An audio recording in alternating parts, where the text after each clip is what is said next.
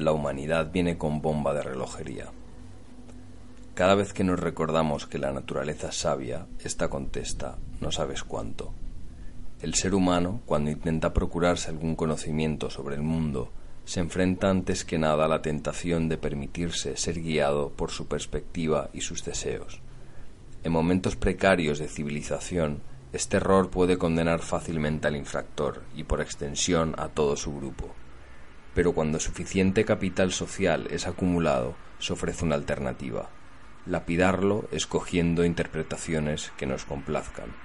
Si las consecuencias de nuestro error serán asumidas por otros y además estas ideas nos consiguen la aprobación de los demás, el trato es demasiado jugoso. Así creamos mundos exclusivamente humanos, donde somos la medida de todas las cosas.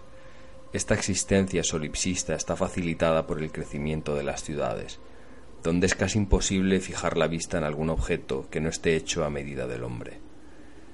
En lugar de asumir que formamos parte de un sistema en el que jugamos un papel determinado de acuerdo a unas reglas, preferimos la visión humanista o antropocéntrica, donde se niega que algún orden pueda imponer norma alguna al individuo, sea social, divino o natural.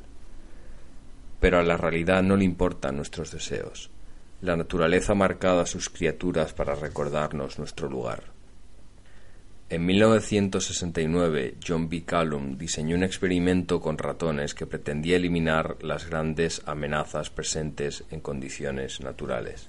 Construyó una jaula con surtidores y espacios adecuados para los nidos de crías, un estado del bienestar para roedores. Con abundancia de recursos y libre de enfermedades, los ratones experimentaron una explosión demográfica.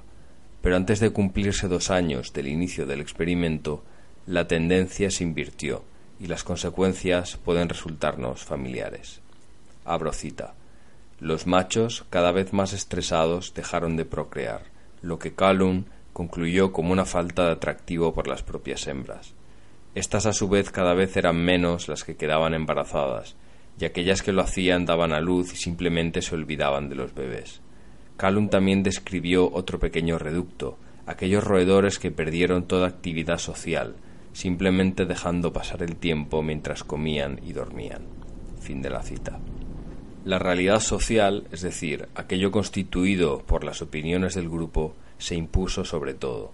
Los ratones se organizaban arbitrariamente alrededor de ciertos surtidores y dejaban prácticamente vacíos otros, aun cuando el suministro de comida y agua era el mismo, porque su imitación del comportamiento ajeno se volvió más importante que las consecuencias reales de sus conductas. ¿Cómo terminó todo? Sigamos leyendo. Así se llegó al día 600 del experimento, el día que la colonia se extinguía de verdad. Quedaban unos pocos ratones que habían sobrevivido al colapso social, ningún ratón joven, ninguna embarazada y ninguna probabilidad de procrear al haber perdido todo rastro de relacionarse socialmente. Fin de la cita. Desde luego que la mía no es la única interpretación del experimento, pero aquí va. La hipersocialización destruye nuestra naturaleza. Enfrentados al estrés de lidiar con cientos de desconocidos a diario, a menudo con rasgos físicos y psíquicos totalmente distintos a los de nuestro entorno familiar, reaccionamos con la compulsión de querer agradar a todos, adoptando nuestras ideas no por su adecuación con la realidad, sino por la aprobación que traen aparejada.